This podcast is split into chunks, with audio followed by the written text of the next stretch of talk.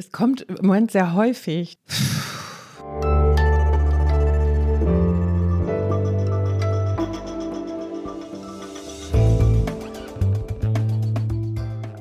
Das Politikteil, der wöchentliche Politik-Podcast von Zeit und Zeit Online.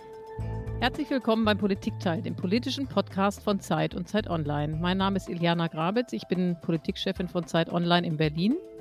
Und ich bin Marc Brost, ich bin Politikchef der gedruckten Zeit, ebenfalls aus Berlin. Und unser heutiger Gast, liebe Iliana, erinnert mich journalistisch gesehen an einen Traum und an ein Trauma.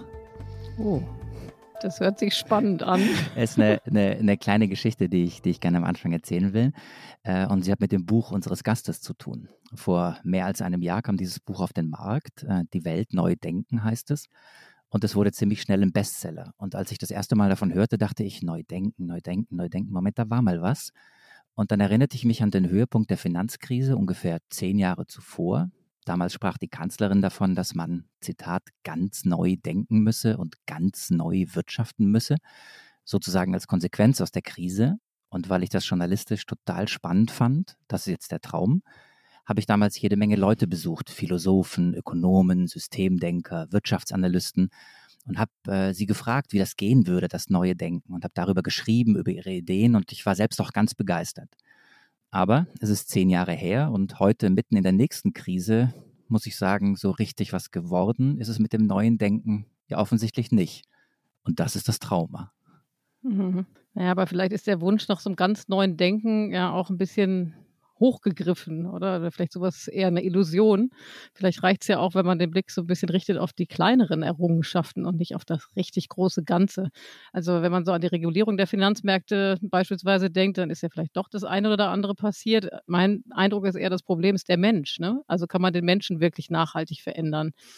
Und dafür ist eigentlich das Thema, über das wir sprechen heute wollen, das beste Beispiel, der Kampf gegen den Klimawandel. Der Handlungsbedarf war und ist omnipräsent eigentlich. Vor einem Jahr haben alle darüber gesprochen, aber jetzt in der Pandemie scheint das total vergessen, weil wir eben alles, alle mit dem Kampf gegen Corona beschäftigt sind. Darüber wollen wir heute sprechen mit unserem heutigen Gast. Wie steht es um die Bewältigung der wahrscheinlich größten Krise der Menschheit, um den Kampf gegen den Klimawandel? Und wir sind uns ja eigentlich alle im Klaren, egal wie man zu den einzelnen Maßnahmen und Ideen steht. Eines ist klar, so weitermachen wie bisher, das können wir eigentlich nicht. Ne? Naja, und ich finde, eine, eine dritte Frage steht natürlich im Raum, weil du gerade die, ähm, den Zusammenhang zwischen Pandemie und Klimawandel oder Kampf gegen den Klimawandel ansprichst. Was können wir aus dem Kampf gegen den Virus für den Kampf gegen den Klimawandel lernen? Was sind die Erkenntnisse? Was sind die Lessons learned? Auch darum, glaube ich, muss es heute gehen. Genau. Alles spannende Fragen und äh, die, die uns schon etwas länger folgen und uns zuhören, wissen, dass wir hier beim Politikteil immer einmal in der Woche reden, eine Stunde mit einem Gast und zwar im Wechsel mit unseren Kollegen Tina Hildebrand und Heinrich Wefing. Und unser heutiger Gast, jetzt wollen wir das Geheimnis endlich lüften, wahrscheinlich wissen es die meisten schon, ist Maja Göpel. Sie ist Wissenschaftlerin und Buchautorin, wie du gesagt hast, und zudem Forscherin am New Institute in Hamburg. Herzlich willkommen, Frau Göpel. Herzlichen Dank für die Einladung. Ja, toll, dass Sie da sind. Äh, auch Sie haben ein Geräusch mitgebracht, wie alle Gäste, die uns hier besuchen. Aber jetzt haben wir hier eine Premiere, nämlich Sie werden Ihr Geräusch selber vormachen. Jetzt bin ich aber gespannt. Es kommt im Moment sehr häufig. Deshalb habe ich gedacht, diesen täglichen Begleiter teile ich mal mit Ihnen. Und es ist das wenn wieder eine Technikverbindung nicht geklappt hat, wenn wieder eine Homeschooling-Verbindung zusammengekracht ist, wenn wieder alle gleichzeitig was ganz anderes lernen und tun müssen. So, also ich finde, tiefes Ausatmen ist äh, ein guter Begleiter. Das, äh, glaube ich, teilen wir alle, die wir hier heute in der Leitung sind. Also ich zumindest bin voll dabei. Äh, müssen dann nachher mal dar äh, darüber sprechen, was das da mit dem großen Thema zu tun hat, worüber wir sprechen. Aber äh, zu Beginn eine Frage an Sie. Sie sind, äh, Sie bezeichnen sich auch als Transformationsforscherin. Wie fühlen Sie sich nach diesem Jahr Pandemie in Ihrem Beruf, den Sie ausüben als Transformationsforscherin? Ja, es ist ganz spannend, weil ich glaube, die, die Transformationsforschung wurde vorher sehr stark ja mm, damit konfrontiert, warum wollt ihr denn hier alles transformieren? Hm? Also das war ganz oft so die Rückfrage, mit welcher Legitimität möchtet ihr denn jetzt aus der Wissenschaft sagen, dass wir alles transformieren sollen?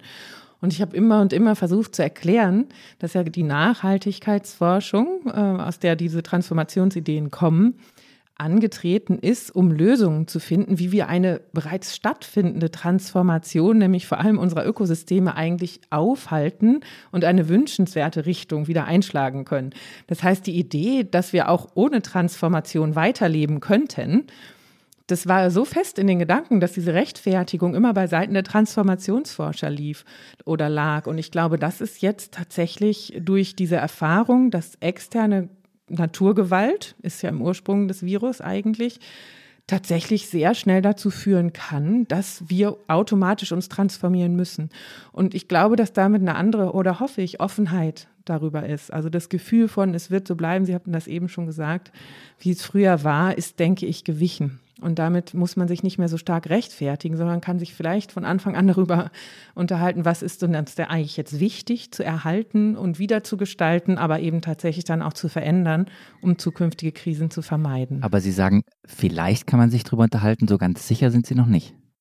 Naja, die andere Sache, die die Transformationsforschung auch immer sagt, ist, dass, ähm, was wir ja spüren, ist ein Kipppunkt. Also wir sprechen häufig davon, dass in Ökosystemen Kipppunkte erreicht werden. Jetzt haben wir alle im Bereich Corona gelernt, flatten the curve. Das war ja auch der Moment, wo wir jetzt wieder die Lockdowns machen, weil es gekippt ist, weil die Infektionsrate eine Geschwindigkeit angenommen hat, eine Verbreitungsgeschwindigkeit und Dynamik, dass wir die Kontrolle verlieren über die Entwicklung. Und das sind äh, Kipppunkte, die auch in Gesellschaften stattfinden können. Also wir sprechen dann davon, dass zu dem Zeitpunkt sehr tiefe und sehr starke Veränderungen, auch politisch, ähm, auch in dem, was Menschen sagen, was sie gerne möchten, wo sie mitgehen würden, wofür sie wählen würden, wofür sie sich entscheiden würden, in ihrem Alltag auch Dinge zu verändern, in einer ganz anderen Größenordnung möglich sind als zuvor. Und das ist dieses Moment der Krise. Also wir empfinden das erstmal als eine Krise für das Fortschreiten dessen, was wir gewohnt gewesen sind. Und da sind wir. Und das ist immer eine hochpolitische Phase, weil natürlich alle spüren, oh, die Zukunft ist sehr offen. Viele Dinge werden anders werden. Und dann ist das Ringen darum, wie dies anders ist, natürlich sehr viel mehr im Vordergrund als zu Zeiten, äh, wo gar nicht davon ausgegangen wurde, dass sich so wahnsinnig viel verändern könnte und würde. Es gibt ja zwei verschiedene Formen von Kipppunkten, würde ich sagen, im, äh, in, äh, im Jetzt, in der Gegenwart. Nämlich das eine ist der Kipppunkt, den wir, das Momentum, das wir nutzen müssen, um jetzt wirklich aktiv zu werden, um die Corona-Pandemie zu bekämpfen. Und das andere ist der Kipppunkt, den wir brauchen, um wirklich in Sachen Ökologie und Klimawandel tatsächlich aktiv zu werden. Erstmals seit Aufzeichnung der Temperaturmessungen ist die Temperatur hierzulande über 41 Grad gestiegen. In einigen Stadtteilen wie hier im hessischen Ulrichstein herrscht Trinkwassernot. Wasser darf nur noch für den persönlichen Gebrauch genutzt werden. In vielen deutschen Wäldern sind Böden und Bäume so trocken, dass sie brandgefährlich sind. Es ist das vierte Dorf in der Nähe des Waldbrandes südlich von Schwerin, das gestern am späten Abend geräumt werden muss. Das Feuer ist bis auf 800 Meter an den Ort gerückt. Überall Flammen und die Feuerwehr kommt nicht dagegen an. Etwa 50 Kilometer vor den Toren Berlins wüten mehrere Waldbrände. Insgesamt brennt eine Fläche von mehr als 400 Fußballfeldern.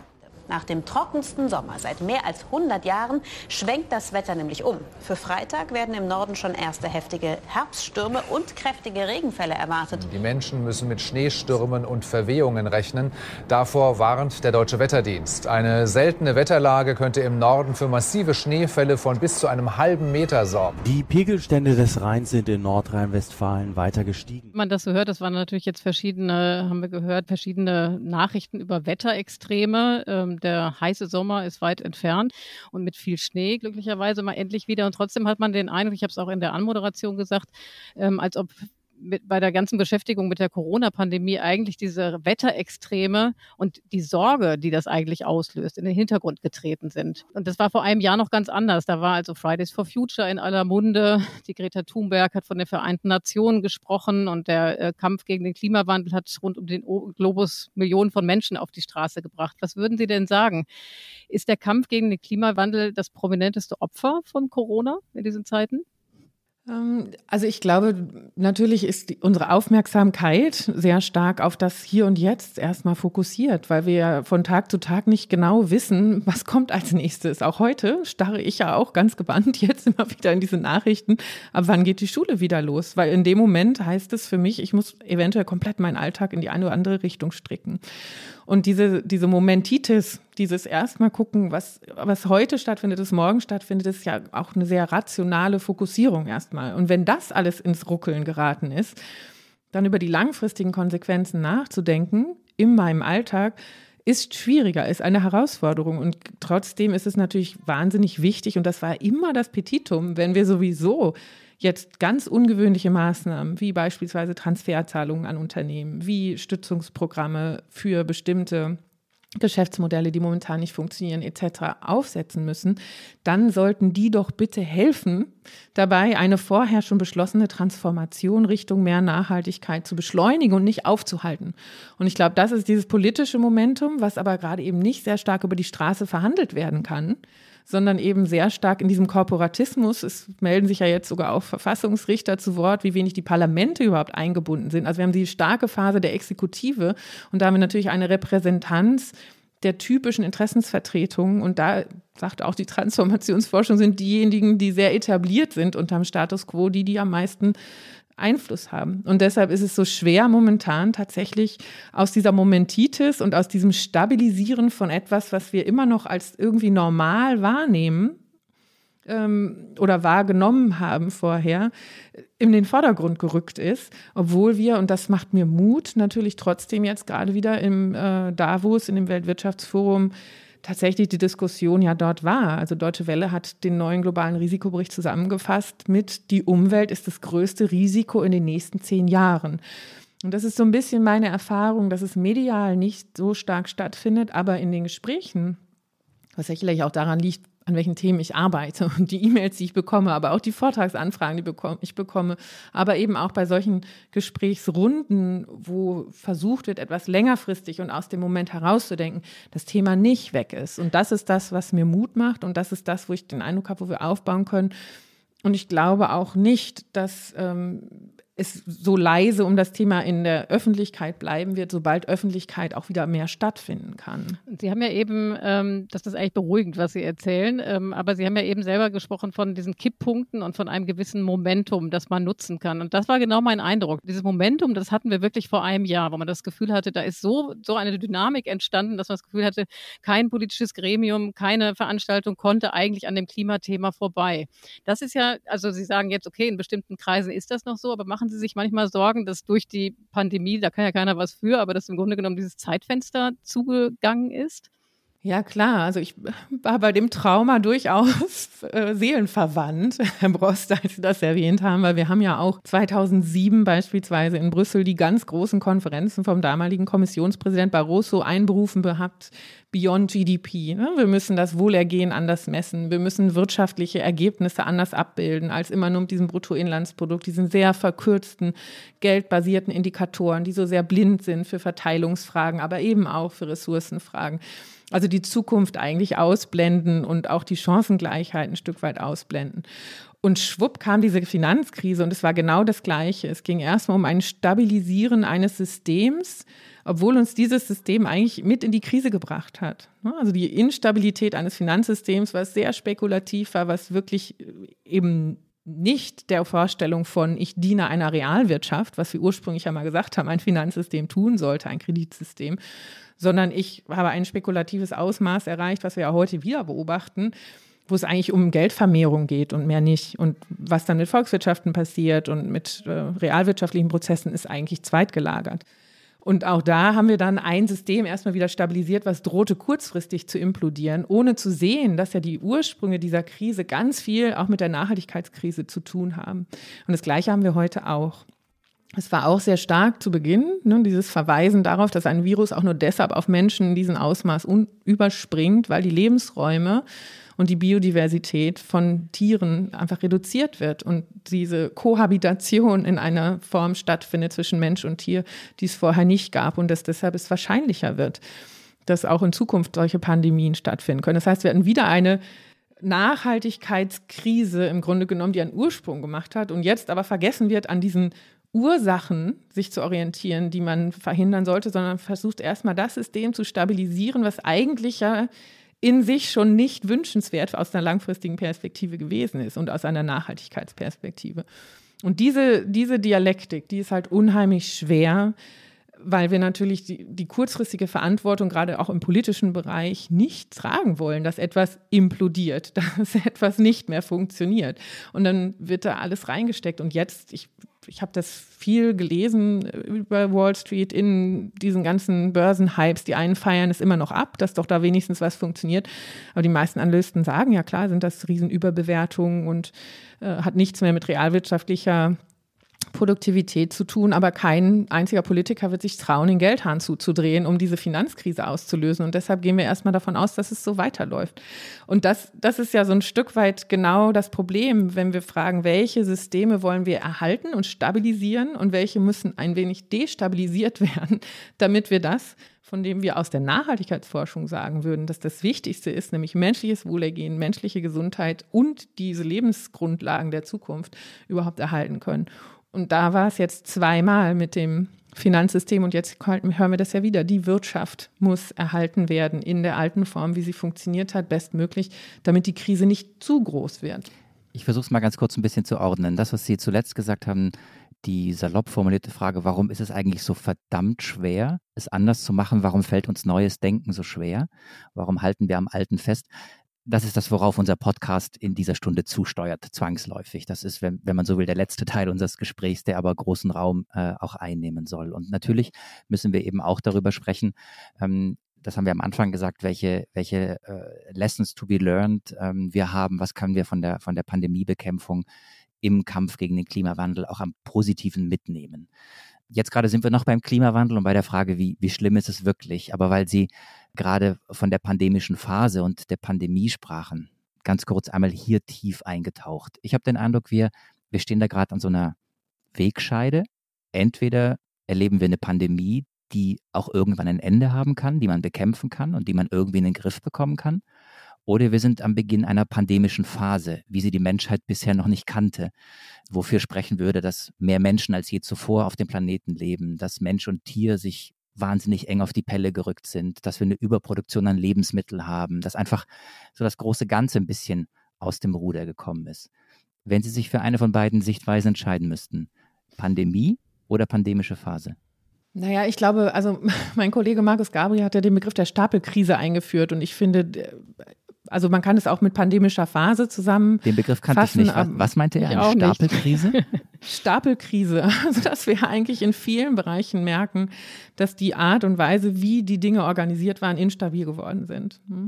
Und das Finanzsystem ist ein Ausdruck dessen. Äh, dann sprechen wir von den Kipppunkten im Klimasystem, bei der Biodiversität. Dann haben wir diese Gesundheitsfragen. Wir haben ja auch vorher schon sehr stark versucht, darauf hinzuwirken, zu zeigen, wie stark menschliche Gesundheit und gesunde Ökosysteme ja auch zusammenhängen. Also diese ganze Verschmutzung durch die Nutzung fossiler Energien in Innenstädten, durch starke Chemikalien, wie stark sich das jetzt darauf auswirkt, wer bei uns Risikopatient ist und dadurch viel anfälliger eben tatsächlich auch für solche zusätzlichen viralen äh, Infekte. Das hängt ja alles zusammen. Und diese Rückbesinnung auf das Biologische ist ja auch etwas, wo vielleicht so ein bisschen so ein Kompass entstehen kann. Aber dass wir jetzt sehr schnell, wenn wir einen Corona-Impfstoff haben, aus einer krisenhaften Zeit austreten, ich glaube, das kann niemand ähm, bestätigen, der oder die sich mit den Nachhaltigkeitsfragen intensiver beschäftigt hat. Also doch pandemische Phase. Ja, pandemische Phase oder eben die Phase einer systemischen Erneuerung. Hm? Also wie wollen wir wirklich ein Wirtschaftssystem bauen, was wieder den Menschen dient und das innerhalb der planetaren Grenzen macht? Weil beides tut es gerade nicht mehr. Und gleichzeitig ist es ja auch schön, dass wir sehen, dass eigentlich viele der Stellschrauben relativ klar auch in der Art des, wie messen wir wirtschaftlichen Erfolg und wie haben wir ein Geldsystem gebaut, fokussiert sind. Und das ist ja auch erstmal mutmachend, wenn wir die Innovationsenergie dort reinschieben würden ähm, und sagen, das können wir doch besser. Wir haben in der Geschichte schon mehrfach Finanzsysteme neu gebaut, wir haben in der Geschichte schon mehrfach neue Abkommen global geschaffen, darüber, wie man einen Welthandel organisiert beispielsweise. Wir, wir können das auch nochmal anders machen. Das sind menschgemachte Institutionen. Ich würde noch mal einmal gerne den Bogen schlagen zum klimabewussten Handeln. Ja, am Anfang der Krise hatte man ja fast den Eindruck, irgendwie mit Corona erledigt sich das von selbst. Ne? Also auf einmal war die Wirtschaft lag da nieder, die äh, Leute sind nicht mehr gereist, haben den, die Sympathie für Urlaub machen, weil sie nicht in der in der nahen Umgebung entdeckt und auch der CO2-Ausstoß ging massiv zurück, also auch in China und global. Haben Sie den Eindruck, dass sich sowas konservieren lässt? Oder rechnen Sie eigentlich eher damit, dass es so ein Backlash geben wird, dass man, wenn jetzt diese Krise vorbei ist, dass man dann halt irgendwie sagt, ey, jetzt erst recht, jetzt bin ich mal wieder dran? Das kommt ja total darauf an, ähm, wie wir gesellschaftlich darauf reagieren. Also wenn wir jetzt zum Beispiel einen hohen CO2-Preis, der wirklich eine Lenkungswirkung entfalten könnte, einpflegen würden und sagen, das ist jetzt Ziel, Dekarbonisierung und wir passen den Preis dem an, dass wir diesem Dekarbonisierungsziel entsprechen können, dann werden natürlich nicht mehr so viele Flugreisen stattfinden wie vorher. Und dann kann die Industrie zeigen, ab wann sie einen alternativen Treibstoff hat und ob der wirklich ähm, tatsächlich die CO2-Neutralität dann aufweist. In dem Moment werden wir, wenn wir Lebensmittel vielleicht anders bepreisen, sodass eben tatsächlich auch da die ökologischen Kosten mit drin sind, oder wir sagen, die Produzenten sollen davon vernünftig leben können. Ist ja auch viel, was wir in der Fleischindustrie jetzt auch aufgedeckt bekommen haben ist ja etwas, was wir in den globalen Wertschöpfungsketten wiederholen dass im Grunde genommen die eigentlich produzierenden Personen von dem, was sie tun, kaum leben können, während die Händler, die Zwischenhändler deutlich verdienen und inzwischen Megakonzerne sind. Das heißt, diese Themen, wenn wir die ernst nehmen und wenn wir die nach vorne ziehen, dann wird sich automatisch unser Konsumverhalten total verändern. Also wenn wir politisch die Verantwortung übernehmen und sagen, wir wollen so etwas die, wie die Nachhaltigkeitsziele in Deutschland erreichen, dann wird Mobilität anders gedacht werden müssen. Dann werden Nahrungsketten anders gedacht werden und organisiert werden müssen. Wenn wir eine Kreislaufwirtschaft, einen Green Deal ernsthaft umsetzen, dann werden wir ganz andere Konsummuster haben. Wir werden tolle Innovationen haben, wir werden neue Jobs kreieren, wir werden andere Jobs loslassen müssen. Wir werden wirklich Strukturwandel haben. Wenn wir so tun, als wäre es genug, Ziele zu deklarieren und sich dann wieder zurückzulehnen und meine Lieblingsformel kommt von einem führenden Politiker einmal in einem Nachhaltigkeitsrat, wo er sagte, naja, wenn wir die Ziele nicht erreichen, das ist ja ein Zeichen dafür, dass wir sie hochgesteckt haben wenn wir diese Form von Politik weiterverfolgen, dann werden wir mit Sicherheit alle einfach diesem Konsum wieder nacheifern. Und wenn wir die Werbebudgets in die Richtung wieder in Stellung bringen und die Algorithmen der sozialen Medien dazu nutzen, die letzten Kaufbarrieren zu unterminieren, natürlich werden wir dann alle weiter konsumieren wie die Irren und kompensieren, was wir im Alltag vielleicht nicht mehr finden, durch irgendwelche vermeintlichen tollen Erlebnisse. Also das kommt wirklich darauf an. Wir Menschen sind immer, und das ist ja das Evolutionäre und das Spannende, immer anders geworden in dem Kontext, in dem sie gelebt haben, in den kulturellen Räumen, in denen sie unterwegs war. Also vor 250 Jahren waren wir nicht so wie heute. Und wir haben uns auch nicht so entschieden wie heute.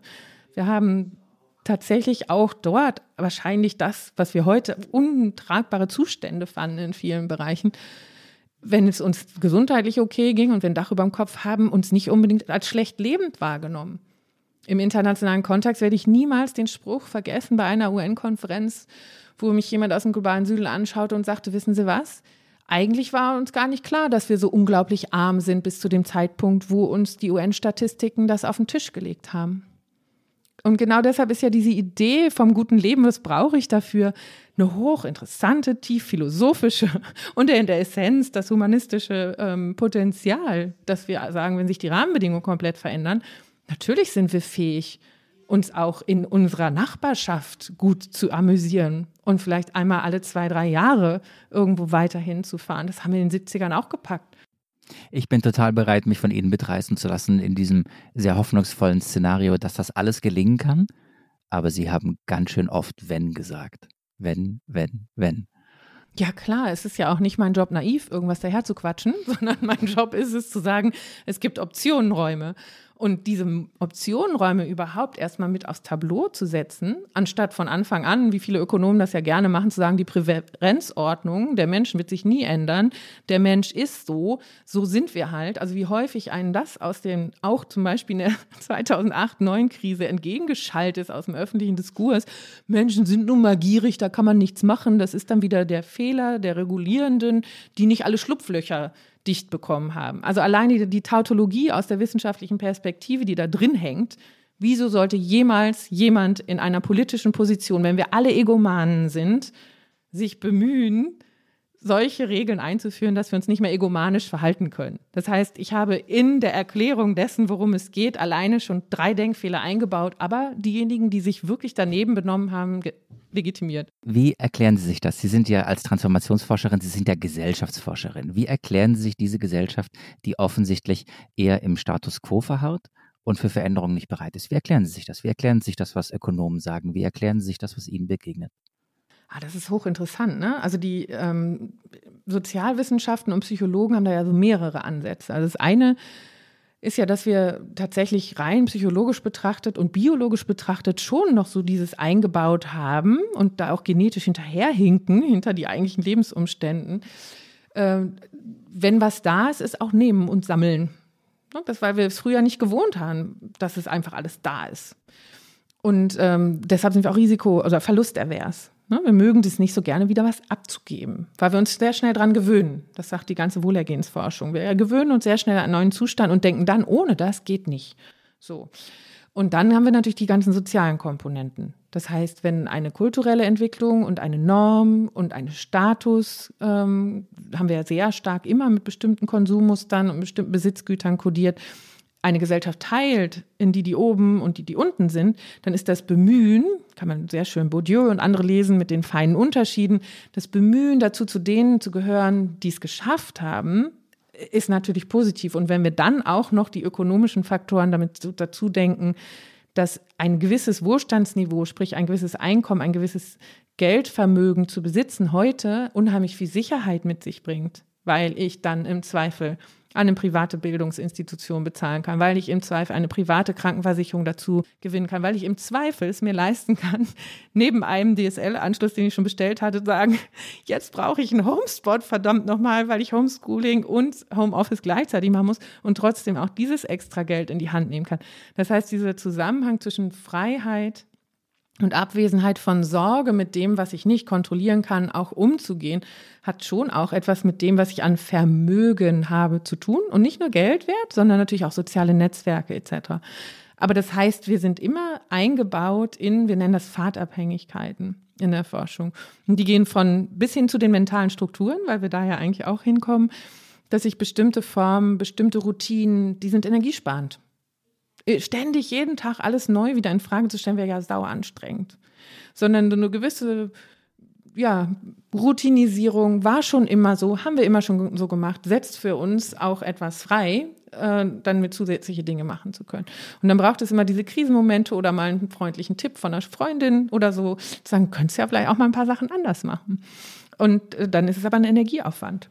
Und diese Konfiguration zwischen ganz psychologischen, biologischen Komponenten bis hin zu diesen kulturellen Normen und dann haben wir natürlich sehr ja, greifbare Fahrtabhängigkeit. Ich kann nicht von heute auf morgen sagen, ich verzichte komplett auf ein Auto, wenn ich irgendwo draußen wohne und es gibt halt keinen öffentlichen Nahverkehr.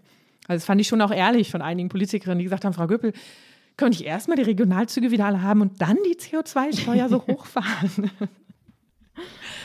Und trotzdem gibt es ja Veränderungen, die machen die Menschen gerne mit. Also denken wir mal an die Digitalisierung. Also hat auch jede Menge Kollateralschäden, die das nach sich zieht. Also wenn man an Automatisierung denkt, den Verlust von Arbeitsplätzen durch selbige und so weiter. Und da machen wir aber gerne mit. Und auf der anderen Seite gibt es den Kampf gegen die Klimakrise, wo wir eigentlich wissen, das ist wahnsinnig wichtig, aber da sind wir jetzt nicht so schnell für zu begeistern. Woran liegt denn das? Ah, da kann ich als Politökonomin, würde ich da natürlich immer mit Interessen und äh, tatsächlich auch mit Möglichkeiten des Geldverdienens auch schon drauf antworten antworten. Und dann natürlich einer Kultur, die geschaffen wird. Also Digitalisierung ist ja einfach ein Synonym für Fortschritt. Und wer da nicht hinterherkommt, der ist ja abgehängt, der hat es nicht kapiert. Als Frau Merkel, das werde ich nie vergessen, gesagt hat, das Internet ist Neuland für uns alle, wie die Leute gelacht haben, wie hämisch die Reaktionen waren, dabei hat sie komplett kapiert, über was für Dimensionen von Veränderung wir sprechen und dass wir sehr hinterherhinken, sowohl mit dem regulativen Rahmen als auch mit dem Verständnis dessen, was sich da alles neu konfiguriert durch diese globale Vernetzung und durch diese Geschwindigkeit von Informationen, die hin und her gejagt werden können, etc. Aber das ist ja so dieses, da muss man eben hinterher und da ist unheimlich viel Geld drin. Und wenn Sie sich jetzt mal anschauen, die Produktivitätsversprechen, die wir sehr stark eben vorher in den äh, real produzierenden Gewerben, nenne ich sie jetzt mal, also die irgendwelche Weißgeräte gemacht haben. Damit hatten wir riesen Produktivitätssteigerungen, weil eine Spülmaschine jetzt zu Hause die Arbeit macht oder eine Waschmaschine jetzt zu Hause die Arbeit macht. Und dann sind Menschen freigesetzt und können andere Dinge tun. Und ein Auto, was uns in einer gewissen Geschwindigkeit von A nach B bringt und solche Sachen. Und jetzt haben wir natürlich mit der Digitalisierung nochmal eine Beschleunigung von all äh, diesen Prozessen und deshalb ist es ökonomisch viel interessanter. Und wenn Sie sich auch jetzt angucken, hatten wir gerade gestern die Diskussion darüber, wie jetzt äh, Investoren aufspringen könnten auf Klimatechnologie oder auf Weltrettung im weiteren Sinn.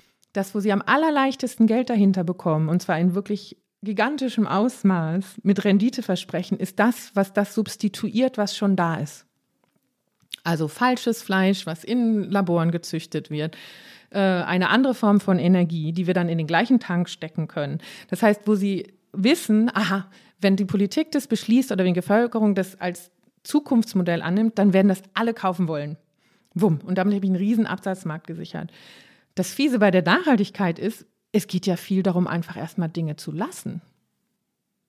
Und das ist ja das Faszinosum eigentlich in unserem Wirtschaftsmodell und in dieser ganzen Idee der Moderne und des Fortschritts. Wir können es ja kaum ertragen, Dinge, die gut funktionieren, einfach mal so zu lassen, weil da kann keiner Geld dran verdienen. Ein Ökosystem, was sich einfach sehr gut regeneriert, das ist ja die riesige Tragik. Wir haben keine ökonomischen Anreize, die ausreichen dafür, Ökosysteme stehen zu lassen. Die Entwaldung im Amazonas ist ja nur eines dieser Beispiele. Sagen alle, das darf der doch nicht machen, der Bolsonaro. Ja, aber wieso denn nicht? Solange wir das Soja von ihm haben wollen, was man auf den Anbauflächen kriegt. Solange wir dann das Holz nehmen und das hier schön in Mahagoni und Teakschreibtische stopfen. Das ist für ihn doch ein viel besseres ökonomisches Modell, als einfach stumpf diesen Wald da stehen zu lassen. Der ist ja da. Da verdient ja keiner was dran. Und ich finde, diesem Konundrum müssen wir uns stellen, wenn wir verstehen wollen, warum das ökonomische Verwertungsmodell uns in so vielen Bereichen im Weg steht. Gesundheit ist ja ein weiterer. Jetzt sprechen wir davon, die Digitalisierung soll das effizienter machen, äh, in der Bildung auch, die Dokumentationsintensität und die Personen, die versuchen, an Menschen Dienstleistungen zu erbringen und mit ihnen in Resonanz zu gehen und in Kontakt zu gehen, verzweifeln an dieser überbürokratisierten digitalen Kontrollinstanz, die ganz viel Energie von ihnen abnimmt, ganz viel Aufmerksamkeit rausnimmt, die sie eigentlich ja gerne in dieses Beziehungsverhältnis, aus dem ganz viel Heilung entstehen könnte, aus dem ganz viel gute Bildung und Verständnis entstehen könnte, stecken wollten. Aber nein, wir versuchen Effizienzsteigerungen und damit eine alte Idee von Produktivitätsgewinnen auch in diese ganzen sozialen Dienstleistungen zu pressen, nur damit das sich wieder lohnt. Und dieses, es muss sich finanziell lohnen, da müssen wir ran, weil dann können wir Dynamiken auch in eine andere Richtung entschleunigen ein Stück weit und damit gesunden lassen, sich regenerieren lassen. Alles Lebendige braucht Regenerationszyklen und alles, was wir machen, ist schneller, doller, noch mehr, was maschinell möglich ist. Und das ist Quatsch. Das ist ein Rhythmus, der hat mit dem Lebendigen nicht viel zu tun.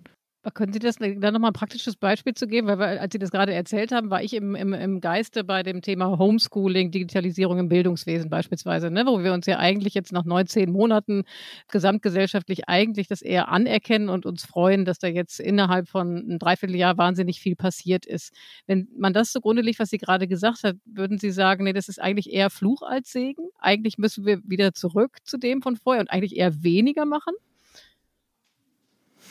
Es kommt ja auf den Kontext an. Also dieses Ausmaß von digitalisierter Bildung möchte ich meinen Kindern nicht über einen längeren Zeitraum zumuten. Punkt. Kein Mensch kann mir erzählen, dass Homeschooling, wie es jetzt stattfindet, ein gutes Bildungssystem ist. Nein.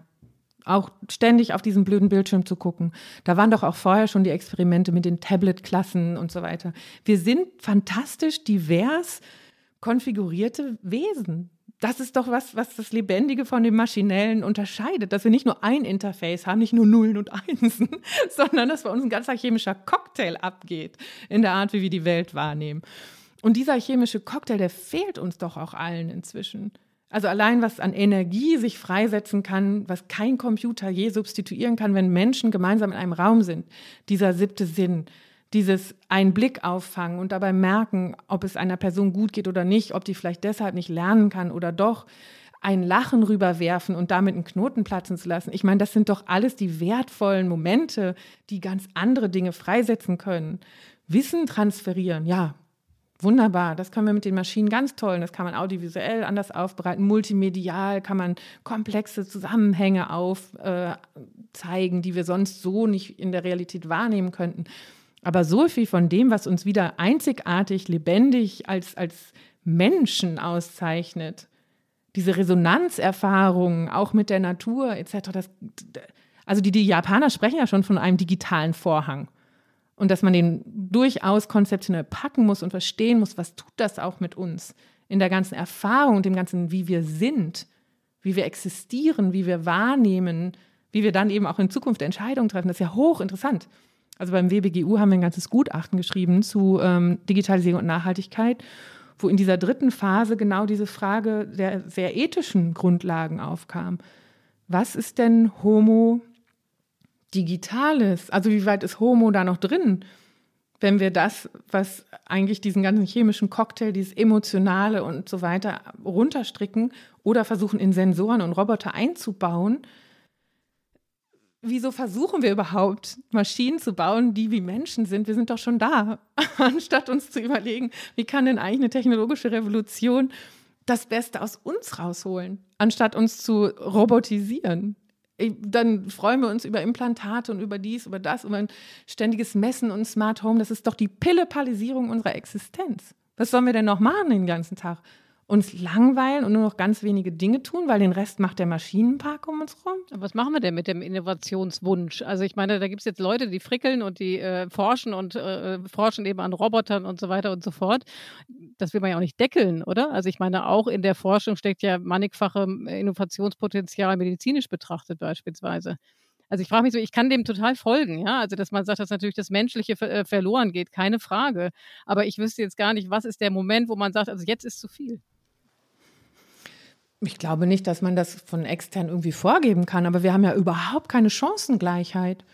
Was meinen Sie, weshalb die Debatte um das Grundeinkommen so hochgekocht ist? Weil so viele Leute sagen, ich möchte viel mehr sinnvolle Tätigkeiten tagsüber machen können. Ich möchte mich vielleicht viel kreativer einbringen. Ich möchte mehr Zeit haben. Es wird ja jetzt auch diskutiert, endlich darüber, warum ist es fortschrittlich, wenn Familien, beide Eltern 40 Stunden arbeiten und dann irgendwie versuchen, noch Kinder zu versorgen und großzuziehen. Was ist daran eigentlich jetzt Fortschritt gewesen, außer maximaler Stress für alle Beteiligten? Und darum geht es ja auch in vielen anderen Bereichen. Also ich finde, Keynes war da super. Also der hat ja 1930 geschrieben, was sind eigentlich die Möglichkeiten unserer Enkelkinder.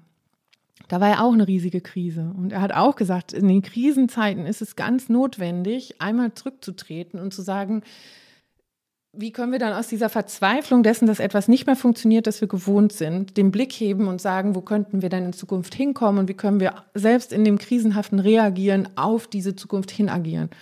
Und er hat gesagt, und das sind zwei Dinge, die finde ich wahnsinnig wichtig, er hat gesagt, durch die technologische Entwicklung und auch dem temporären Nutzen dieses Akquisitiven in uns, ne, dieses nicht sein lassen können. Er hat das interessanterweise den Adam in uns genannt. Ne? Ganz klar, die Mann-Frau-Orientierung ähm, damit reingebracht. Wie können wir das nutzen, dass wir das ökonomische Problem lösen?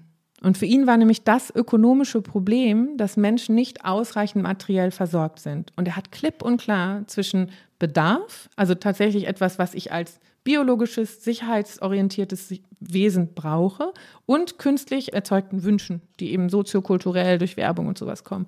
Er hat gesagt, wir könnten zum ersten Mal in der Geschichte durch diesen technologischen Fortschritt es schaffen, dass das ökonomische Problem gelöst ist, alle genug haben können. Und dann wäre es doch logisch, dass wir, wenn die Maschinen so stark für uns produzieren, ganz viel Zeit haben, dass wir nur noch 15 Stunden die Woche arbeiten, weil dann ist das versorgt und uns den Dingen widmen, die wirklich das Menschliche in uns ausmachen. Gute Beziehungen, gute Gesundheit, Kultur, Kreativität, schöne Dinge tun und produzieren, anstatt das Massenhafte nur von der Stange.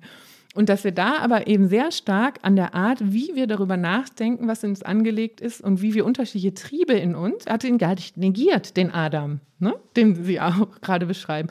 Aber den kann ich natürlich füttern und füttern und in Anreizsysteme bringen oder ich kann natürlich eine andere Seite in uns genauso füttern. Und wie schwer ist es heute, deshalb ächzt doch der ganze Kreativsektor, der sowieso schon immer nur von der Hand in den Mund gelebt hat in der ganzen Art, wie wir das finanzieren und wie viele Projektanträge ich da machen muss etc.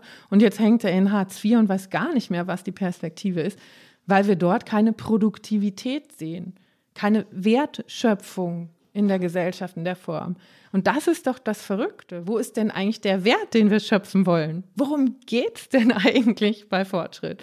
Und wenn ich es anderen ermöglichen würde, ihre Zeit bei einer Vergütung, die ausreichend ist, in ganz andere Tätigkeiten als jetzt bei Google den nächsten Algorithmus zu programmieren, zu stecken, dann wäre da mit Sicherheit auch eine andere Bewegung drin, eine andere Faszination.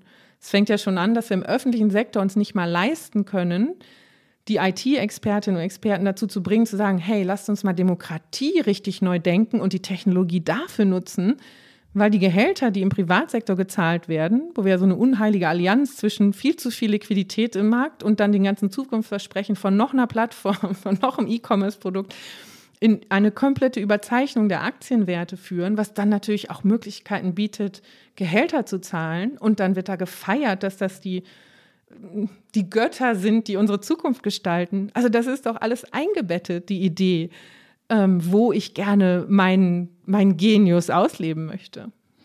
Ist das für Sie die entscheidende Lehre aus der Pandemie, dass es gar nicht darum geht, ob wir jetzt eine Pandemie innerhalb von ein paar Monaten bekämpfen, sondern dass wir es im Grunde ganz groß denken müssen und alles in Frage stellen? Ich glaube, überhaupt wieder große Fragen stellen. Das ist doch super. Also da, wann, wenn nicht jetzt? Ne? Also das ist aber auch typischerweise, wenn man das beobachtet, in sehr krisenhaften Zeiten rückt ja so die Zukunft als eine Kategorie näher an uns heran, ähm, weil sie eben nicht wir nicht annehmen, dass sie unbedingt so ist, wie wir sie kennen. Und dann kommen diese Fragen auch wieder in den Vordergrund. Dieses, worum geht es eigentlich? Und da wird es schnell dann ein Stück weit ethisch und philosophisch und rückbesinnend. Interessant ist ja auch Religio, ne? Also die Religion und die Suche nach Spiritualität. Religio kommt aus dem Wort rückkoppeln, also Rückbindung an etwas, an etwas Tieferes, an etwas Essentielleres. Und das ist ja natürlich die Chance. Und ich finde schon, dass das in Corona ein Stück weit stattgefunden hat, gerade im ersten Lockdown, als wir alle wirklich erstmal zu Hause eingesperrt waren und ja auch noch kein Verständnis dafür hatten, was ist das jetzt genau für ein Virus und wie wird sich das auswirken und verbreiten, dass genau diese Fragen sehr stark, also zumindest in meinem Bekanntenkreis und in den Gesprächsrunden, wo ich war, sehr viel stärker nach Aber vorne ich finde es ganz äh, interessant und in gewisser Weise auch typisch und auch richtig, dass Sie jetzt auf den ersten Lockdown verwiesen haben. Weil ich glaube, da hat sich, also mhm. mir geht so, ich glaube, es hat sich was in diesem Jahr geändert. Ich bin bei Ihnen, dass es eigentlich eine Zeit ist, äh, die zum Nachdenken anregt. Und gleichzeitig geht der Gesellschaft die Nachdenklichkeit verloren. Mein Eindruck ist eher, dass Debatten sich gerade in den letzten Wochen und Monaten verhärtet haben, dass es nur noch um Schwarz oder Weiß ging, um Recht haben, statt äh, mit Argumenten zu überzeugen. Das ging mir so in der politischen kleineren Debatte über die Frage öffnen, ja oder nein, wie gut sind diese oder jene Maßnahme. Ähm, da wurde sofort immer ganz groß der Lautstärkepegel nach oben gedreht. Da ging es, wie gesagt, fand ich eher immer ums Recht haben. Und die Nachdenklichkeit, sich über ja, grundlegende Dinge Gedanken zu machen, so wie Sie sie gerade ansprechen, die fehlt doch ganz. Also ist doch ganz kurios. Wir haben eigentlich eine Phase des Nachdenkens, aber die Nachdenklichkeit ist futsch. Ich glaube, also zwei, zwei Sachen, äh, glaube ich, sind da wichtig aus meiner Perspektive. Das erste ist, ja, dass es so eine Zickzackkurve ist. Ne? Also wir haben schon ein bisschen das Gefühl gehabt, ah, wir sind ja fast durch damit. Und aus irgendwelchen Gründen wurde diese zweite Welle außerhalb des Virologenkreises ja so ein bisschen klein geredet. Und äh, da war so das Gefühl von, oh, es ist doch eigentlich vorbei und jetzt wieder da rein. Und das andere ist natürlich, ähm, obwohl es eine differenzierte Strategie braucht, je nachdem, wie es regional aussieht, war am Anfang für alle verbindlich. Da war, wir haben die Begriffe Solidargemeinschaft, Schicksalsgemeinschaft, all solche Dinge kamen ja nach vorne, wurden bemüht. Und jetzt ist das aufgebrochen äh, in ganz viele kleine parzellierte ähm, ja auch Sonderregelungen im Grunde genommen. Und dann fangen wir alle an zu hinterfragen. Es geht mir auch so. Wieso laufen die ganzen öffentlichen Verkehrsmittel und die Schulen müssen zubleiben? Das kann doch jetzt nicht wahr sein. Und deswegen ist so dieses Gefühl von, es wird nicht ernsthaft genug vielleicht reagiert, wie wir das am Anfang hatten. Es wird partiell reagiert und dann fange ich das an in Frage zu stellen. Und was mir ganz wichtig ist, wir haben ja auch nicht die Diskursräume jeweils wirklich geöffnet, aus dem Privaten heraus, diese größeren Fragen zu stellen, sondern die Bazooka wurde in Anschlag gebracht, um das Bruttoinlandsprodukt, die alte Normalität wiederherzustellen. Also wir haben ja den, den Blick vom Horizont in den Rückspiel gedonnert im politischen Raum. Und dann äh, kann ich natürlich auch nicht in eine gestaltende Kraft kommen, sondern bin ich verwirrt, weil eigentlich das Ringen darum, können wir in diese Normalität zurück oder nicht, sehr stark ist und ich gleichzeitig nicht die Räume finde, weil uns die demokratischen Räume sehr verloren gegangen sind in dieser Form von Lockdown und alle zu Hause, wo eine Verständigung auf dieser Ebene überhaupt stattfinden könnte. Und für mich sind deshalb dieser Bürgerrat, der ja gerade läuft, ausgelost vom, vom Bundestag, erstmal zur Rolle von Deutschland in der Welt. Ein total spannendes Experiment. Und ich war da als Expertin im Bereich Klimaenergie eben eingeladen. Es sind so fünf Untergruppen zu unterschiedlichen Themen. Und da waren also die Diskussionsebene war ganz klar dort. Wir brauchen ein übergeordnetes Naturschutzministerium, wir brauchen eine Nachhaltigkeitsagenda, die man nicht einfach in Frage stellen darf. Dieses Ganze, dass wir einfach durchelektrifizieren und dann haben wir das mit der Mobilität, das stimmt doch gar nicht, die Ressourcen gibt es doch gar nicht. Und ich habe danach wirklich die Veranstalter gefragt, war das irgendwie in der Vorauswahl, dass sich nur diejenigen, die sowieso schon Ökos sind, zurückgemeldet haben, dass sie mitmachen wollen. Und meinten die, nee, weil es ja kein Klimabürgerdialog ist, sondern es ging um die Rolle Deutschlands in der Welt. Und auch in diese Reisegruppe sind die Menschen gelost worden. Und das, das ist wieder der, der Punkt, wo ich den Eindruck habe, wir, wir verspielen uns unheimlich etwas, wenn wir Demokratie nicht auch an die Umstände anpassen und nicht dieses Glauben da, daran oder Vertrauen darein, dass Menschen durchaus konstruktive Akteure sein können, wenn sie sich ernst genommen fühlen und wenn sie miteinander ins Gespräch gebracht werden, anstatt gegeneinander aufgeheizt werden. Und das war ja das Schlimme, was wir in den populistischen Parteien ja mit einer großen Kunst beobachtet haben, wie dieses Gefühl von, es verändert sich viel, aber es wird nicht ehrlich und offen genug darüber geredet. Ähm, dann genutzt wurde, um eben ganz viel Misstrauen zu sehen und ganz viel Agitation zu sehen und ganz viel die und wir Grenzen aufzumachen, anstatt zu überlegen, wie sieht denn eigentlich ein neues Wir aus? Was sehr veränderte ähm, Rahmenbedingungen versucht, trotzdem wieder zu integrieren und zusammenzubringen. Ich finde das ja ganz lustig. Also ich würde jetzt wahnsinnig gerne da noch da stehen bleiben, wo wir jetzt gerade drüber gesprochen haben. Und eigentlich ist uns jetzt in der ersten Hälfte des Gesprächs das passiert, was mein Eindruck ist, was gesamtgesellschaftlich passiert. Wir haben unheimlich viel über Corona gesprochen und über die Pandemie und was das halt für Transformationen mit sich bringt. Aber eigentlich unser Hauptthema, ne, was, wie schaffen wir es denn wirklich jetzt die, das, was wir aus der Pandemie ähm, mitnehmen können, anzuwenden, um wirklich den Kampf gegen den äh, Klimawandel anzugehen. Das ist bisher im Gespräch ein bisschen zu, zu kurz gekommen. Deswegen Aber du hast es erkannt, das ist das Schöne, du hast es erkannt und du führst dieses Gespräch zurück auf die Spur, oder? Genau, nee, es war ja gar keine Kritik, es war nur eine Feststellung. Ich, ich, ich hätte jetzt gern so viele Fragen mehr noch gestellt, aber ich mache jetzt mal so ein bisschen den blöden Schiedsrichter und leite rüber zu unserem äh, nächsten Thema eigentlich, nämlich was können wir von der Pandemiebekämpfung lernen für den Kampf gegen den Klimawandel. Wenige Tage vor der UN-Klimakonferenz ist das historische Klimaabkommen von Paris in Kraft getreten. 94 Staaten haben den Vertrag bisher ratifiziert. Sie verpflichten sich damit, den Ausstoß von Treibhausgasen stark zu reduzieren und die Erderwärmung auf deutlich unter 2 Grad Celsius zu senken. Wir fordern, dass ambitionierten Zielen äh, auch eine Antwort darauf folgt, wie viel das alles kostet und wer dafür bezahlen muss. Es hilft sozusagen dem Klimaschutz nichts, wenn wir als Deutschland, als Vorreiter sozusagen uns wirtschaftlich schwächen und damit am Ende dann auch nicht mehr die Mittel haben, um Klimaschutz voranzutreiben. Man kann halt nicht von jetzt auf gleich alles verändern. Ne? Wenn es nach denen gehen würde und wir von jetzt auf gleich äh, alles so verändern wollen würden, dann äh, wären zig Mitarbeiter arbeitslos und müssten erlassen werden. Wir verlangen, dass die Europäische Kommission und die europäischen Institutionen bei der Erarbeitung dieser Richtlinien ein klares Augenmerk auf die Wettbewerbsfähigkeit, auf die globale Wettbewerbsfähigkeit der europäischen Industrie setzen. Ja, das waren also jetzt viele unterschiedliche, sehr zaudernde Reaktionen eigentlich auf das Klimaschutzabkommen von Paris, die ja dafür sprechen, dass eben sehr viel Beharrungskräfte eigentlich unterwegs waren. Und das finde ich eben jetzt an, jetzt komme ich selber auf Corona zurück, das finde ich eben an Corona so interessant, dass sich hier nämlich zeigt, wie rasant Politik und Gesellschaft sich tatsächlich ändern und bewegen kann, wenn die Bedrohung wirklich da ist. Ne? Also wenn man sieht, dass, es, dass die Katastrophe quasi vor der Haustür steht.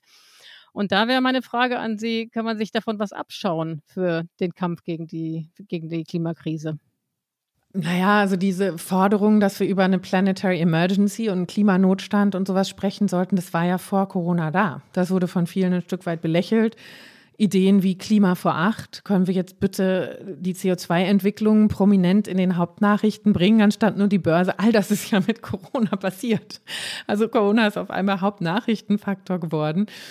Und damit in unsere Aufmerksamkeitsarchitektur so tief eingewoben. Und sowas könnte man natürlich mit solchen Umweltthemen auch machen. Und das war ja immer genau eigentlich die Herausforderung, dass wir gesagt haben, das braucht diesen Stellenwert. Es braucht diese Anerkennung dessen, dass wir da echt ein Problem haben und dass genau dieses komische Gegeneinandersetzen zwischen Klimaschutz und Wirtschaftlichkeit halt in dem Moment, wo ich anfange, ernsthaft und ehrlich ökonomisch zu rechnen, auch totaler Humbug ist. Und ähm, die zweite Sache ist eben das gemeinsame Handeln. Also das finde ich war ja auch noch am Anfang äh, bei der Corona-Krise stärker zu merken, auch diese globale Kooperation. Jetzt ist es leider so, dass jede, dieser Impfstoff-Nationalismus, wie wir ihn nennen, zeigt ja auch deutlich, äh, wo da vielleicht event wieder die Grenzen verlaufen, um wen man sich eben als erstes kümmert was aber auch mittelfristig blind ist. Auch das ist in den globalen Risikoberichten ja jetzt sehr deutlich auch rausgestellt worden. Lieferketten haben wir nun mal inzwischen global gespannt. Äh, eine Flucht- und Migrationsbewegung wird nicht weggehen, wenn einige Teile der Welt abgehängt werden und dann auch noch klimatisch verändert werden und andere eben versuchen, die Prosperität bei sich zu bunkern. Und was ich gerne auch mitnehme, ähm, weil mir das irgendwie total erstaunlich vorkommt, wie wenig das reflektiert wird, ein Green Deal mit einer Kreislaufwirtschaft und mit einer Dekarbonisierungsstrategie ist ja eine Sicherheitsstrategie für Europa wir haben so wenige dieser Ressourcen oder Landflächen, die wir momentan selbstverständlich in unsere Produktion und Konsum einbauen, unter unseren eigenen Territorien, dass diese ganze Idee, dass ein afrikanischer Kontinent immer weiter sagt, na klar, die Ressourcen und die Geldströme lassen wir hier raus, aber die Menschenströme nicht, ist ja naiv. Und deshalb ist für mich auch diese ganze Debatte total schräg. Also ein zukünftiges Wirtschaftsmodell kann nur eines sein, was menschliches Wohlergehen bei geringstmöglichem ökologischen Fußabdruck versucht zu sichern. Das werden die Technologien der Zukunft sein, das werden die Prozesse der Zukunft sein und das werden die friedenssichernden Lösungen sein. Äh, wir stehen ja am Ende politisch gesehen einer ganz interessanten Woche. Ähm, am vergangenen Wochenende hat die SPD für ihren Spitzenkandidaten Olaf Scholz ein den Rahmen eines Wahlprogramms entworfen und ganz oben stand die Bekämpfung des Klimawandels, was für die SPD schon ein gewisser Schritt ist und auch für den Kandidaten. Markus Söder, mit dem habe ich ein Interview gemacht für die aktuelle Ausgabe der Zeit. Wenn Sie das Interview lesen, er klingt grüner als Annalena Baerbock. Jedenfalls möchte er grüner klingen als Annalena Baerbock und er sagt, wir müssen beim Klimawandel viel entschlossener vorgehen. Wir haben uns lange Zeit gescheut, irgendwie das Richtige zu tun, obwohl wir wussten, was zu tun ist. Das ist das eine, was mir begegnet ist. Das zweite, was mir bei Corona immer wieder begegnet ist bei Politikern, wenn ich gefragt habe, warum habt ihr denn im Herbst nicht gehandelt? Warum habt ihr denn nicht auf die Virologen gehört? Dann verwiesen sie auf dieses sogenannte Präventionsparadox, dass sie gesagt haben, ja, wir wussten, was mhm. zu tun ist, aber wir wussten, wir haben für diese Maßnahmen keine Mehrheit in der Bevölkerung, weil man es halt noch nicht gesehen hat. Wir können die Feuerwehr erst schicken, wenn das Haus brennt. Wenn wir die Feuerwehr schicken und der Brand ist noch nicht sichtbar, dann sagen die Leute, warum schickt ihr denn die Feuerwehr? So ungefähr. Und deswegen bin ich jetzt so zögerlich und ich weiß nicht genau, wenn ich jetzt höre von Politikern, dass sie erkannt haben, was beim Klimawandel zu tun ist. Warum sollten sie denn jetzt das Richtige tun und warum sollte denn die ganze Bereitschaft, von der Sie auch ausgehen, die ganze Bereitschaft, die notwendig ist, um das Land, das System, den großen Zusammenhang umzubauen. Warum sollte die jetzt da sein? Das Präventionsparadox existiert beim Klima doch weiterhin. Naja, also wenn wir nicht komplett unsere Lernfähigkeit ad acta legen sollten, haben Sie ja gerade die Verbindung aufgemacht. Also wenn wir uns bemühen, hier die Parallelen mhm. weiter zu zeigen, wenn wir uns bemühen, auch eben aufzuzeigen, äh, wie mittelfristig Geschäftsmodelle auch besser dastehen können. Da gibt es ja jetzt auch Bemühen darum, wie kriege ich das in die Bilanzierung wirklich rein? Diese Risiken, nicht nur die Klimarisiken, sondern eben auch wirklich diese ökologische Schadschöpfung auch abzubilden. Also wir können uns ja, das sind ja menschgemachte Signale, die wir uns bauen können. Also das ist ja die ganze Idee von Governance, dass wir versuchen, uns Strukturen zu bauen, die uns eine wünschenswerte ähm, Entwicklung leichter machen. Und gerade wenn wir merken, dass wir das in so Alltagsstrukturen nicht ständig selber alle hinbekommen, gegen den Strom zu schwimmen, dann ist es doch die Idee zu sagen, wir geben Märkten eine Richtung, wir geben Steuersystemen eine Richtung, wir geben Investitionsströmen eine Richtung, die uns konsequent helfen, die Dinge leichter zu machen, die im Einklang mit den ökologischen Realitäten dieses Planeten sind. Und dann fühlt sich das auch nicht mehr so wie Verzicht und Aufgeben oder irgendetwas an, sondern ich habe einfach die Richtung von wir ignorieren das Klima auf Richtung, wir integrieren das Klima in das, was wir gutes Wirtschaften nennen, gestellt. Und natürlich braucht es dafür Mehrheiten und natürlich braucht es dafür Aktivität und Ringen und Werben für die politischen Positionen. Aber erstmal muss ich doch sagen, Gott sei Dank äußern die sich jetzt öffentlich so und dann Gratulation und dranbleiben und Gratulation und Accountability fordern, Gratulation und weiter. Also mit Scientists for Future sind wir ja genau deshalb in die Öffentlichkeit direkt gegangen, weil wir das Gefühl haben, das Potenzial der Aufklärung, wenn ich eine humanistische Grundorientierung habe, darf ich doch nicht aufgeben. Und wenn ich die nicht habe, dann habe ich eigentlich in der Wissenschaft wenig zu suchen. Weil da ist ja, ne, wenn Sie sagen, ha, neue Technologien entwickeln, da ist ja dieses rausfinden, wie die Dinge zusammenhängen. Und das dann ja aber natürlich positiv nutzen. Und diesen Anteil in uns, ja klar müssen wir den lebendig halten und diesen Mut. Und dann die neuen Allianzen. Ja, Gott sei Dank. Wenn un, vorher unerwartete Akteure jetzt da reinspringen wollen, ja, aber bitte ernsthaft und nicht nur Greenwashing. Mhm, bitte ernsthaft sagen Sie nicht nur Greenwashing. Das habe ich eben auch gedacht, ne, als Sie gesagt haben, das ist ja schön, dass die endlich was sagen. Stimmt auch. Jetzt haben wir Bundestagswahljahr äh, dieses Jahr und meine Frage wäre, haben Sie denn den Eindruck, dass äh, wir denen trauen können? Also, dass tatsächlich da die Leute, äh, die Wahlprogramme so gestrickt sind, dass man darauf bauen kann, dass tatsächlich sich in Umweltfragen etwas tut? Oder wie wäre da Ihr Gefühl für dieses Jahr? Also ich habe jetzt noch nicht die Chance gehabt, mir die Wahlprogramme im Detail anzuschauen. Deshalb kann ich da äh, jetzt keine Aussage dazu treffen, was da genau drin steht. Also in allen jetzt gerade möglichen Foren bemühen wir uns ja sowohl aus der Wissenschaft als auch von vielen Ecken der Zivilgesellschaft genau darauf zu bestehen und zu sagen, äh, ich kann nicht im September 2020 bei der Generalversammlung der Vereinten Nationen als eine von 70 Ländern, die jetzt ganz ernsthaft Führung übernehmen wollen in der Abwendung der planetaren Krise. Da hatte sich das Vokabular ja gesetzt. Da gab es dieses Commitment zu sagen, wir, wir gehen jetzt in die Dekade der Regeneration und Restauration der Ökosysteme, um dieses größte Risiko abzuwenden. Aber natürlich brauche ich immer Münder, Herzen, Stimmen, Füße, Hände, die das, was einmal gesagt wurde, mit den Aktivitäten von heute zusammenbringen. Und das ist ja Demokratie. Das ist ja die Essenz dessen ein Stück weit auch. Und genau deshalb haben wir, Gott sei Dank, freie Medien und genau deshalb haben wir die Möglichkeit, hier an unsere demokratischen Vertreter zu schreiben. Und deshalb sind wir aber eben tatsächlich auch als BürgerInnen in diesem Land gefragt, ein Stück weit sie zum Jagen zu tragen. Und das ist schon leider die Erfahrung, glaube ich, der letzten Jahre, Jahrzehnte, dass die Politik eigentlich erst umschwingt, aber dann ganz wichtigen Anteil zu leisten hat, weil es die großen Rahmenbedingungen sind, die wir nur politisch verändern können, die tatsächlich dann eine wirklich auch verlässliche Veränderung zementieren können. Wenn ich einen CO2-Preis irgendwann habe, ist das ein riesiges Signal was in einer ganzen Wirtschaft durchkaskadiert. Und die kann nur die Politik treffen, diese Entscheidung. Dass sie damit vorprescht, bevor das jemand in der Gesellschaft gefordert hat, nein. Aber deshalb ist es ja das demokratische Zusammenspiel, was wir dringend brauchen. So, und jetzt erden wir das Ganze mal. Ich glaube, wir müssen an einer Stelle jetzt auch mal ein bisschen konkret werden, so schwierig das gleichzeitig ist, weil wir ja auch den Anspruch haben, the bigger picture zu zeichnen.